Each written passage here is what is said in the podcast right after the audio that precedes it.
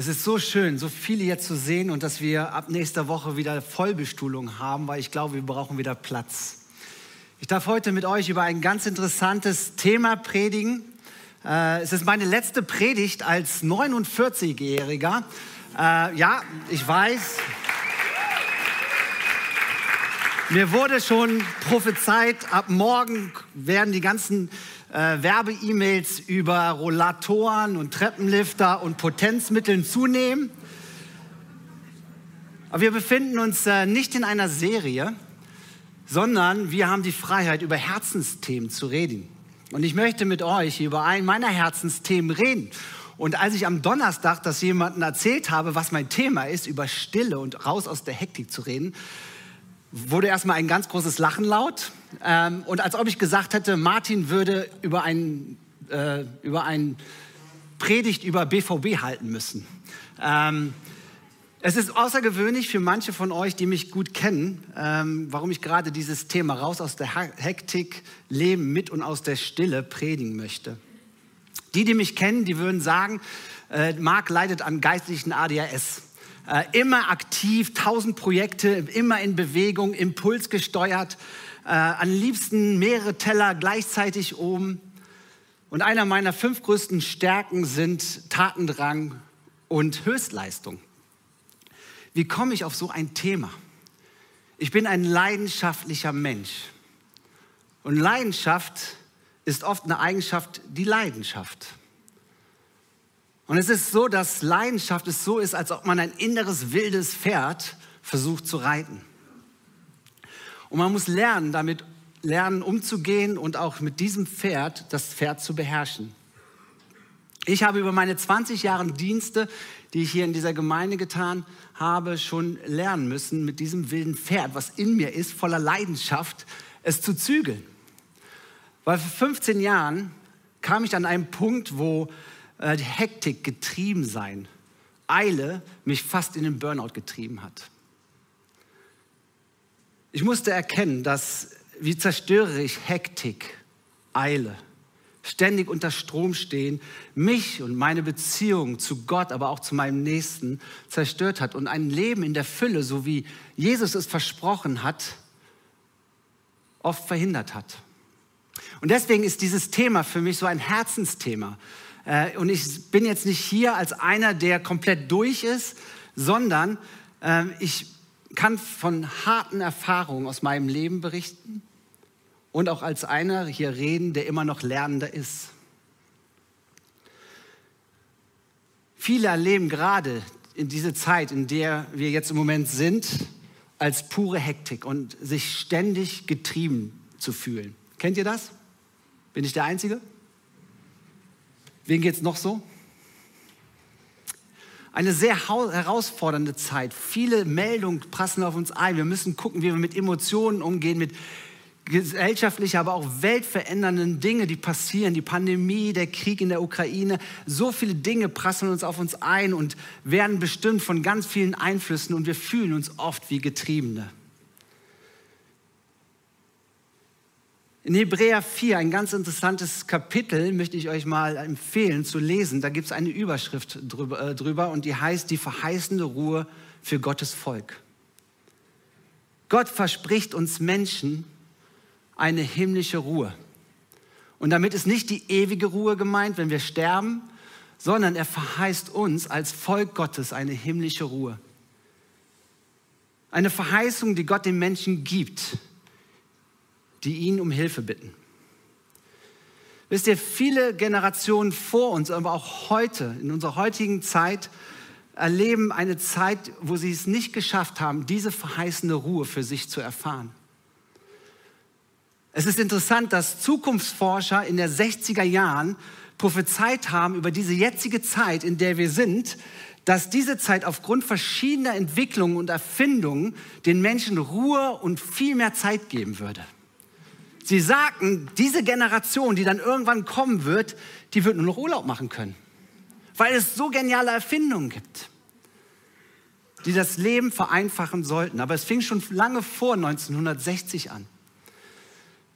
1370 zum Beispiel ist die erste öffentliche Uhr am Kölner Dom aufgehangen worden. Vorher waren die Menschen nicht zeitgesteuert, sondern sie sind von der inneren Uhr gesteuert worden. Die Menschen schliefen, schliefen damals im Schnitt elf bis zwölf Stunden, das sagte ihre innere Uhr. Und seit 1370 gibt Uhrzeiten unser Leben vor. Und jetzt ist es so, dass mittlerweile die Menschen nur noch sechs bis sieben Stunden im Durchschnitt schlafen. 1897 erfand Edison die Glühbirne. Daraus wurde aus der Nacht Tag. Das heißt, wir konnten länger arbeiten. Wir konnten viel länger Gesellschaft haben oder sonst irgendwas und mussten nicht mit Kerzen von einem Haus zum anderen gehen. Autos, Waschmaschinen, Heizungsanlagen waren Erfindungen, wovon man gedacht hatte, sie entschleunigen das Leben kolossal. Und es ging weiter. Internet, programmierbare Smart Houses, Erfindungen, die uns eigentlich zur Ruhe führen sollten.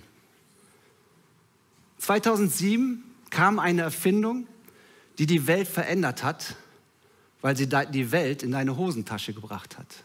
Das Smartphone. Eigentlich sollten wir mega entspannt sein mit diesen ganzen Erfindungen, aber sie treiben uns immer mehr und mehr an. Im Schnitt nehmen die Menschen dieses Smartphone 2617 Mal in die Hand am Tag. Die Millenniums-Generation doppelt so viel. Wir sollten eigentlich entspannt sein, aber dieses Ding bestimmt schon fast unser ganzes Leben. Für die, die es nicht wissen, ich habe, äh, Gott sei Dank muss ich sagen, eine dreimonatige Auszeit vor mir, Juni, Juli, August. Mein Sabbatical. Und wisst ihr, was ich mir angeschafft habe? ein Telefon. Ich freue mich auf diese Zeit, weil dieses Ding ist Segen, aber es ist auch Fluch. Telegram, Slack, WhatsApp, Signal, Trema, E-Mails, Google, alles. Ich fühle mich oft getrieben durch dieses Ding. Und ich freue mich auf diese Zeit, wenn ich nur noch über SMS und Telefon erreichbar bin. Wir sind zu Sklaven unserer Zeit geworden. Und dabei gibt es so viele Erfindungen, die uns eigentlich viel mehr Zeit geben sollten. Aber wir packen immer mehr Dinge, die zu erledigen sind, in noch weniger Zeit. Eigentlich sollten wir entspannt sein, aber sind getrieben, gehetzt. Und es gab noch nie so viele psychisch Kranke wie in unserer heutigen Zeit durch diese ganze Hektik. Und wir sind gestresst. Die Frage ist, Wovon eigentlich?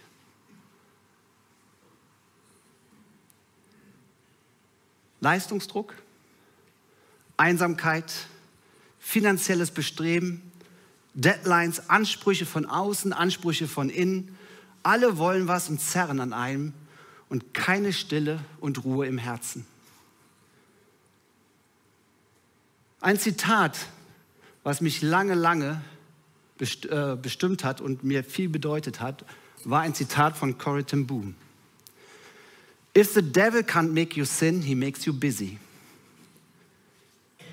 Wen der Teufel nicht zur Sünde verleiten kann, den beschäftigt er. Er will nicht, dass wir innehalten, um sich selbst zu reflektieren. Er möchte nicht, dass du innehältst um dir selbst zu fragen, wie geht es dir eigentlich?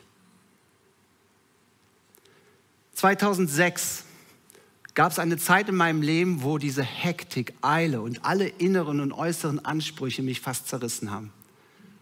Es war eine Zeit, wo ich total aus der Bahn geworfen worden bin und fast in den Burnout gerutscht bin. Das Resultat war Schlaflosigkeit, Migräneattacken, Glaubenszweifel und Krisen. Und diese Zeit war sehr lehrreich für mich. Und seitdem ist dieses Thema ein Herzensthema von mir, trotz meines geistlichen ADHS. Ich kenne mich mittlerweile und weiß, wo Grenzen sind. Aber ich merke und weiß, wie wichtig es ist, zur Ruhe zu kommen. Wisst ihr, was mir deutlich geworden ist, ist, wenn es stressig ist, was lassen wir als erstes weg? Es ist die Zeit mit Gott. Ich weiß nicht, ob du eine persönliche Beziehung schon zu diesem Gott hast. Aber wisst ihr, Gott meint es gut mit uns. Er liebt uns durch und durch. Und er sieht aber, wie wir getrieben sind von unserem Alltag, von unserem Alltagsstress. Und mir ist aufgegangen, dass Sünde und Beschäftigtsein denselben Effekt haben. Wir haben nicht nur Zeit verloren, wo wir uns nicht mehr um uns selbst reflektieren oder mit Freunden uns treffen, sondern auch Zeit verloren, wo wir uns mit Gott connecten. Er ist der Schöpfer des Lebens. Er ist dein Schöpfer. Er ist dein Papa. Und er weiß, was gut ist und was schlecht ist für dich. Und wir spalten uns ab durch unser Beschäftigtsein von Gott und wir wundern uns, dass wir irgendwie trocken laufen und ihn nicht mehr so erleben. Wir brauchen Zeit zu erspüren und zu erfahren, was mit meiner oder mit deiner Seele los ist. Sünde und Getriebensein haben den gleichen Effekt, sie trennen uns von Gott. Johannes 14, Vers 27 steht, was ich euch zurücklasse, ist Frieden. Ich gebe euch meinen Frieden, einen Frieden, wie ihn die Welt nicht geben kann. Frieden, die mein Verstand übersteigt. Es ist ein innerer Friede. Im Hebräischen steht dort das Wort Shalom. Shalom Gottes. Der Friede Gottes, der höher ist als unsere Vernunft, ist für uns da. Und dieser Shalom ist dreidimensional. Das bedeutet, diesen Frieden zu spüren mit Gott, mit sich selbst und mit seinem Nächsten. Und dieser Shalom möchte uns erfüllen. Der, das ist dieser himmlische Frieden, den uns Gott gibt. Ich habe dieses Beispiel schon mal gebracht über diesen Shalom-Frieden. Es gibt Momente in meinem Leben, vor allen Dingen, wenn wir dem Wohnmobil unterwegs waren, wir waren in Südfrankreich. Wir saßen eines Abends da im Sonnenuntergang, ein Glas Wein in der Hand, an einem wunderschönen Strand. Die Sonne ging unter. Und auf einmal hörte man die Mundharmonika vom Segelboot rüberkommen. Und das war Friede. Und so stelle ich mir das vor. Wir waren einfach glücklich und friedvoll in uns selbst verankert, mit Gott und uns als Mitmenschen zusammen. Aber der Shalom-Friede ist auch da, wenn es stürmische Zeiten gibt. Der Vers, Johannes 14, Vers 27, geht nämlich weiter. Lasst euch durch nichts im Glauben erschüttern und lasst euch nicht, äh, und lasst euch nicht, ermut, und lasst euch nicht entmutigen. Da steht, wie jetzt Erschütterung und Entmutigung. Gott will doch meinen Frieden geben. Was soll das denn jetzt? Warum steht da denn so etwas direkt im Anschluss von diesem Frieden? Wisst ihr, in Zeiten der Erschütterung und der Ermutigung und auch im Zeichen des in, in Kontextes von diesen Umständen, in denen wir heute in unserer Welt unterwegs sind, möchte Gott uns unseren, seinen Frieden ins Herz geben. Psalm 34, Vers 19 bis 20 steht, zwar bleiben dem, der sich treu an Gott hält, Schmerz und Leid nicht erspart, aber aus allem befreit uns Gott. Schmerz und Leid gehören leider dazu auf dieser Welt. Es ist eine Realität, dass mit Christsein auch dieses Leid und Schmerzen nicht vorbei ist. Wir leiden mit mit den Menschen in der Ukraine diese Bilder zu sehen, wie Familien entzweit werden, Menschen auch hier in unserer Mitte zu haben, die wirklich so ein hartes Erleben haben. Und da kann man nicht einfach drüber weggehen. Und das möchte ich auch gar nicht. Aber gerade in Zeiten des Notes und des Leides möchte auch Gott im Himmel, unser Papa, Frieden ins Herz geben. Und das ist das, was die Bibel uns sagt. Es gibt Erschütterungen, es gibt Entmutigung, aber Gott möchte gerade in dieser Zeit seinen Shalom geben. Das ist Theorie jetzt. Und wir wissen das schon vielleicht der ein oder andere von euch. Und wie kann das denn sein? Wie können wir denn in so einer hektischen Zeit, die immer schneller ist und wir getrieben sind durch allen möglichen To-Dos und Deadlines und hier noch und da noch, wie können wir zur Stille kommen? In dieser Zeit, wo ich mich damit beschäftigt habe, hey, was brauche ich, ist mir aufgefallen, dass es tausende von Büchern gibt. Wie man entschleunigen kann und wie es gut ist und was man machen sollte und so weiter. Und wir sind alle mega unterschiedlich. Ich kann euch jetzt hier nur ganz kurz erzählen, was ich mache, um zur Ruhe, zur Ruhe zu kommen, gerade wenn es hektisch ist, weil ich weiß, wie essentiell es ist für mich, diese Ruhe zu haben. Vielleicht ist es so, dass für dich stille Zeit so eine religiöse Übung ist. Ja, ich muss das machen. Es gehört irgendwie dazu. Ihr Lieben, es ist wichtig zu erkennen, dass diese zur Ruhe kommen eine Disziplin erfordert, um Leben hervorzubringen. Ich habe mittlerweile mehrere Rituale, die ich mache und manchmal verändern die sich auch. Aber einer meiner Lieblingsrituale ist es, dass ich manchmal sogar auf Spaziergängen im Wald, aber manchmal stelle ich mir es auch zu Hause vor, ich mich wie auf so eine Bank setze. Und dann denkt man sich ja, jetzt will ich stille Zeit machen. In der Stille angekommen, werde ich ruhig zum Gebet. Wisst ihr, wie es manchmal geht? In der Stille angekommen, tausend Gedanken entstehen. Und ich denke an alles Mögliche. Und ich sage mir, hey, ich möchte zur Ruhe kommen, ich möchte bei Gott ankommen. Und wisst ihr, wenn ich da sitze, dann tobt es erstmal ein Orkan in meinem Kopf. Oh, ich musste noch die E-Mail schreiben. Ah, ich musste noch den anrufen. Und ach, diese To-Dos noch. Und warte mal eben, ich wollte ja auch noch mal eben googeln nach und so und so. Ruckzuck sind unsere Gedanken auf Wanderschaft. Und manche geben da schon auf. Aber wisst ihr, was ich gelernt habe? Ich stelle mir vor, dass Jesus neben mir sitzt, auf dieser Bank. Und ich lasse meine Seele diese Gedanken hochkommen. Ich müsste diese E-Mail schreiben. Und ich fange an, Jesus mit reinzuholen. Warum denkst du jetzt an E-Mails? Marc, ich möchte mit dir jetzt Zeit haben. Und manchmal braucht es eine Zeit, um alles so ein bisschen hochkommen zu lassen. Das auszuhalten, weil ich einfach eine Gemeinschaft haben möchte mit Gott. Kommt her zu mir, die ihr mühselig und beladen seid. Ich will euch Ruhe geben. Und ich sitze dann auf der Bank und merke, dass ich langsam Stück für Stück mich mit Jesus connecte, mit Gott connecte. Er weiß, wie es mir geht. Aber manchmal ist es auch wichtig, seine Emotionen hochzukommen, seine Seele einfach hochkommen zu lassen. Marc, wie geht es dir denn wirklich? Und ich liebe diese Bankrituale. Manchmal ist es auch nachts, wenn ich nicht schlafen kann, werde ich nachts wach. Und ich stelle mir genau so eine Bank vor, wo Jesus neben mir sitzt. Weil ich brauche das, um mich mit Gott zu connecten. Ich brauche diesen Frieden in stürmischen Zeiten. Wenn ich viele Projekte auf der Pfanne habe wenn viele Prozesse in der Gemeinde oder in der Familie sind, weil Gott genau weiß, was ich brauche. Dieses Bankritual ist nicht Bibellesen. Es ist nicht so, hey, ich mache zehn Minuten meine stille Zeit und hake das ab, sondern es ist eine Zeit, wo ich merke, hey, ich möchte diesem Jesus, diesem Gott mein Herz öffnen. Und gerade in dieser stürmischen Zeit einfach zur Ruhe zu kommen und dann zu erleben, dass diese Verheißung wahr ist, die da steht. Diese Verheißung, dass Gott uns seinen Shalom-Frieden geben will. Das Zweite, was ich mache, ist, gerade wenn ich merke, dass dieser Shalom total gestört ist bei mir und ich mich selber nicht mehr mag und die Menschen mich nerven oder sonst irgendwas, dann liebe ich es, vier Stunden im Wald spazieren zu gehen. Ohne Handy. Und dann gehe ich und laufe und laufe mich leer.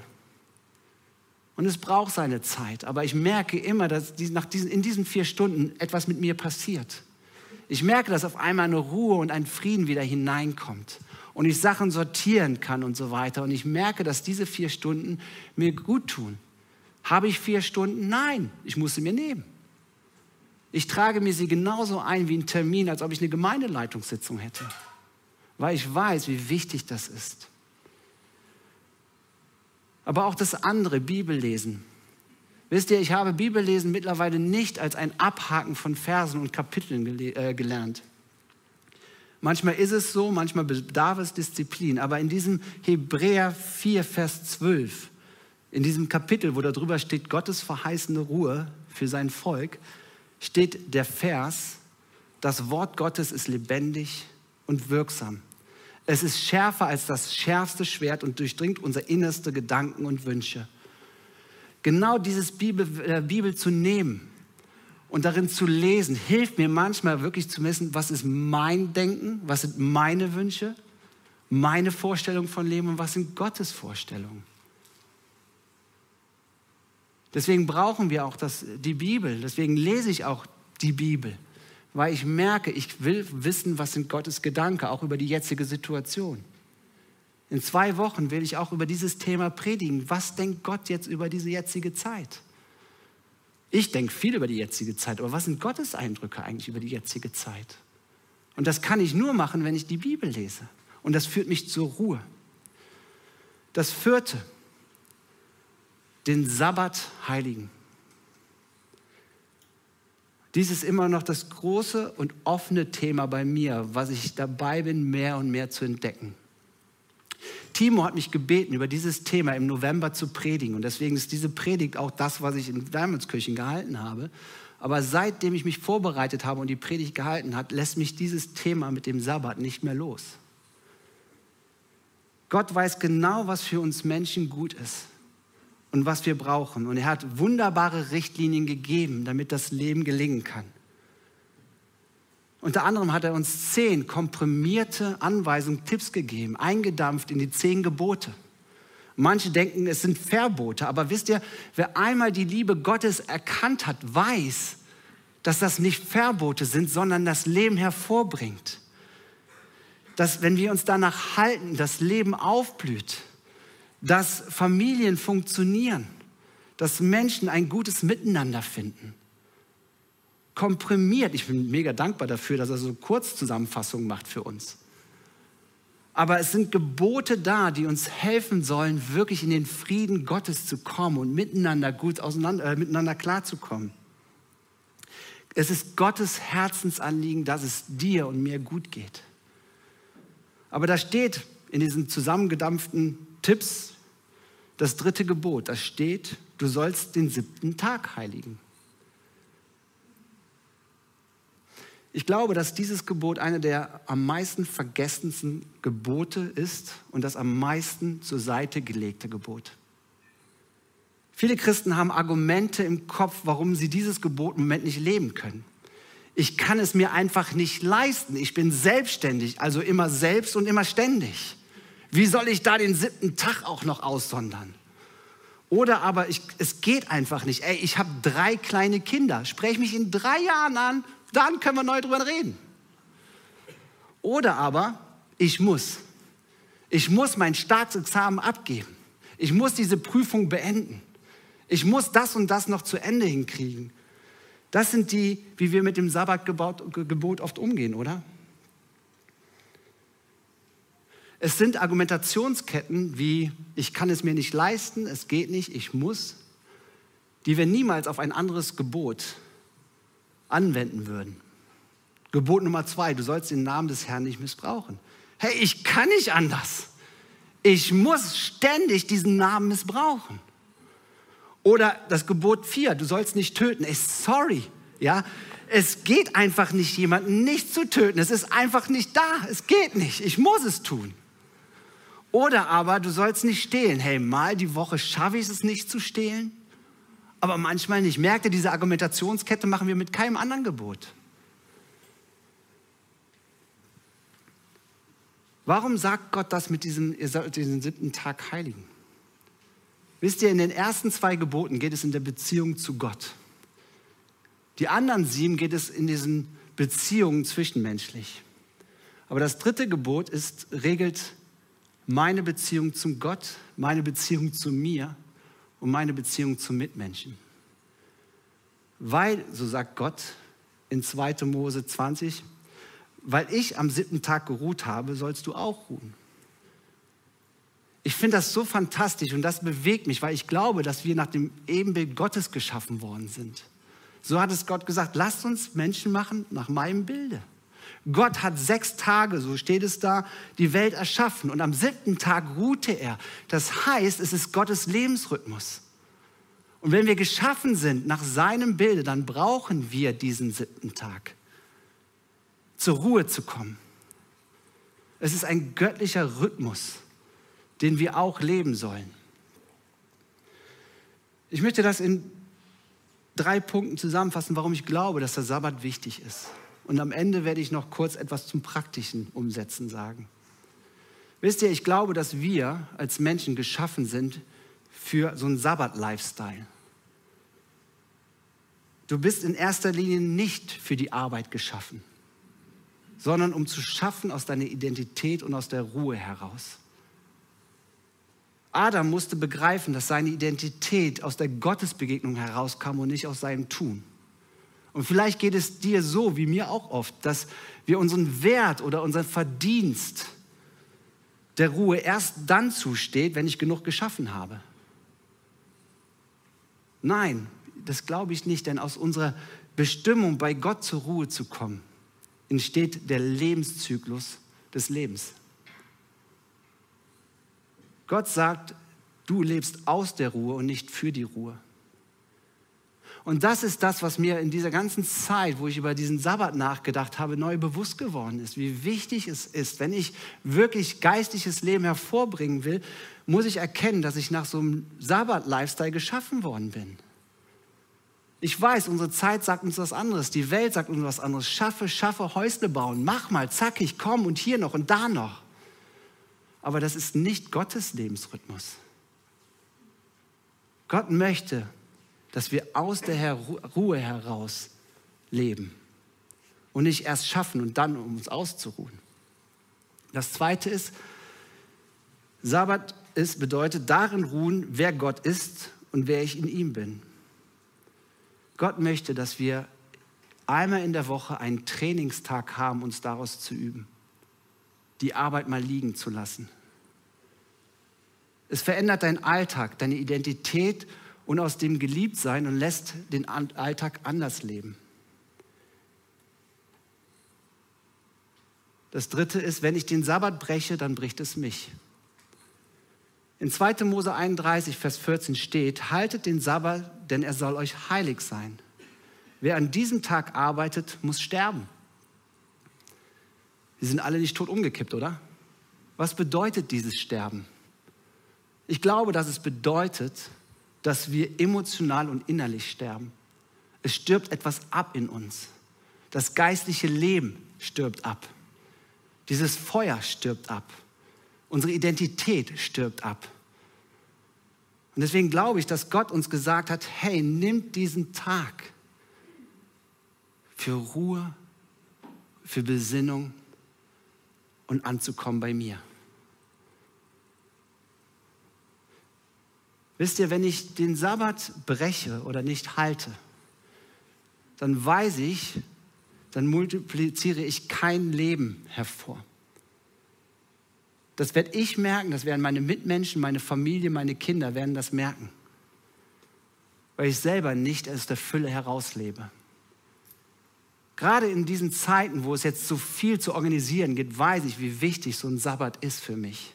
Für mich ist es der Samstag, weil sonntags arbeite ich ja hier.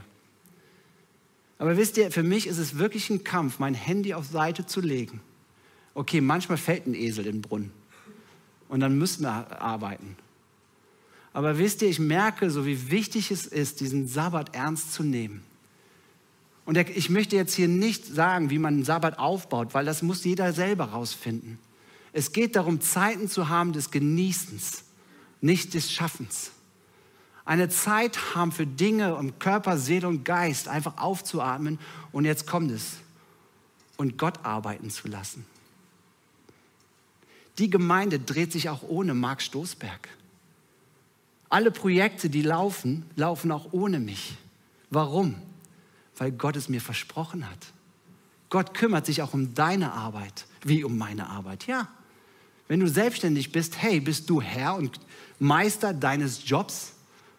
Oder lässt du Gott in deine Arbeit hinein und sagen, hey, wenn Gott es verspricht, meine Arbeit mal niederzulegen, dann wird er sich auch darum kümmern, dass dadurch die Welt nicht untergeht, wenn du mal einen Tag frei machst. Gott verheißt uns doch in diesem Sabbatgebot, hey, was auch interessant ist, Adam hat noch gar nichts gemacht. Er hat gesagt, hey, Gott sagt zu Adam, hey, Ruh dich erstmal aus. Wir wollen zusammen ausruhen und dann fang an zu arbeiten aus der Identität. Gott möchte, dass du erkennst, dass du nicht Herr dieses ganzen Weltall bist. Er möchte sich um dich kümmern. Und deswegen ist dieser Sabbat auch so wichtig. Am Sabbat arbeitet Gott für mich und er versorgt dich und er kümmert sich um dich. Und deswegen ist dieser Tag auch so wichtig. Und ich möchte mehr und mehr mich darin trainieren.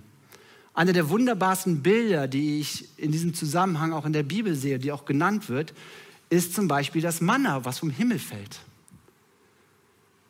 Die Israeliten waren in der Wüste. Und Gott versorgte sie jeden Tag mit Manna und sie mussten aufsammeln. Am sechsten Tag mussten sie aber so viel sammeln, dass es am nächsten Tag ausreichte, dass sie nicht rausgehen mussten, um es zu machen. Das heißt, Gott versorgt uns. Ich weiß, dass diese äh, Challenge vielleicht für dich ist, da irgendwie einen neuen Rhythmus einzubauen.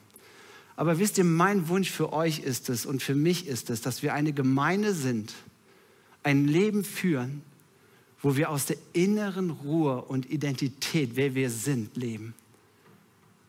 Wir sind nicht Getriebene. Du lässt dich vielleicht treiben. Wenn du als Familie zusammen bist, wäre vielleicht eine Challenge, heute mal darüber nachzudenken, hey, wie können wir denn so einen Tag gestalten? Wie können wir einen Tag gestalten, um wirklich die Arbeit mal ruhen zu lassen? Wie können wir gemeinsam Zeit mit Gott verbringen? Meine Frau und ich, wir haben uns jetzt angewöhnt, dass wir regelmäßig Gebetsspaziergänge machen, weil wir merken, hey, wir können beide gut spazieren gehen und wir können beide mit Gott reden. Lass uns das zusammen machen. Es ist aber unsere Sache. Ich weiß nicht, was deine Sache ist. Wenn du alleine bist, was sind deine Sachen, wie du diesen Rhythmus aufbauen kannst? Und jetzt kommt es, weil Gott möchte, dass du lebst. Gott möchte, dass du gefüllt wirst mit diesem Shalom-Frieden. Und dieses Geschenk möchte er geben. Amen. Lass uns gegenseitig uns herausfordern. Uns nicht sonntags, wenn es dein Sabbat ist. Du musst die Grenzen ziehen. Keiner zieht die Grenzen. Ich muss diese Grenzen ziehen für meinen Samstag. Die zieht keiner. Aber ich weiß, dass daraus wirklich in und aus der Stille Kraft hervorkommt und meine Seele gesund hält. Amen.